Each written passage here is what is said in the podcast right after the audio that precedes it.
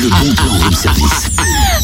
C'est énorme Ah oui, c'est énorme Bah oui, pourtant ça va mieux, tu vois. C'était le temps d'éclaircir la voix.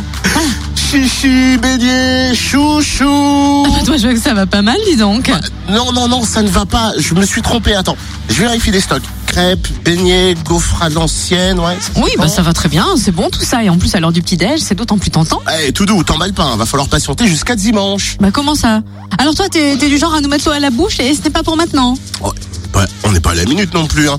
Il faut bien faire les choses. On met des petits plats dans les grands et séance dégustation dimanche à la chapelle Naude lors du festival des saveurs. C'est où là, j'appelle Naude En Saône-et-Loire, près de Louan, rendez-vous dimanche de 9h à 18h pour un marché d'automne avec des produits du terroir, fruits et légumes de saison.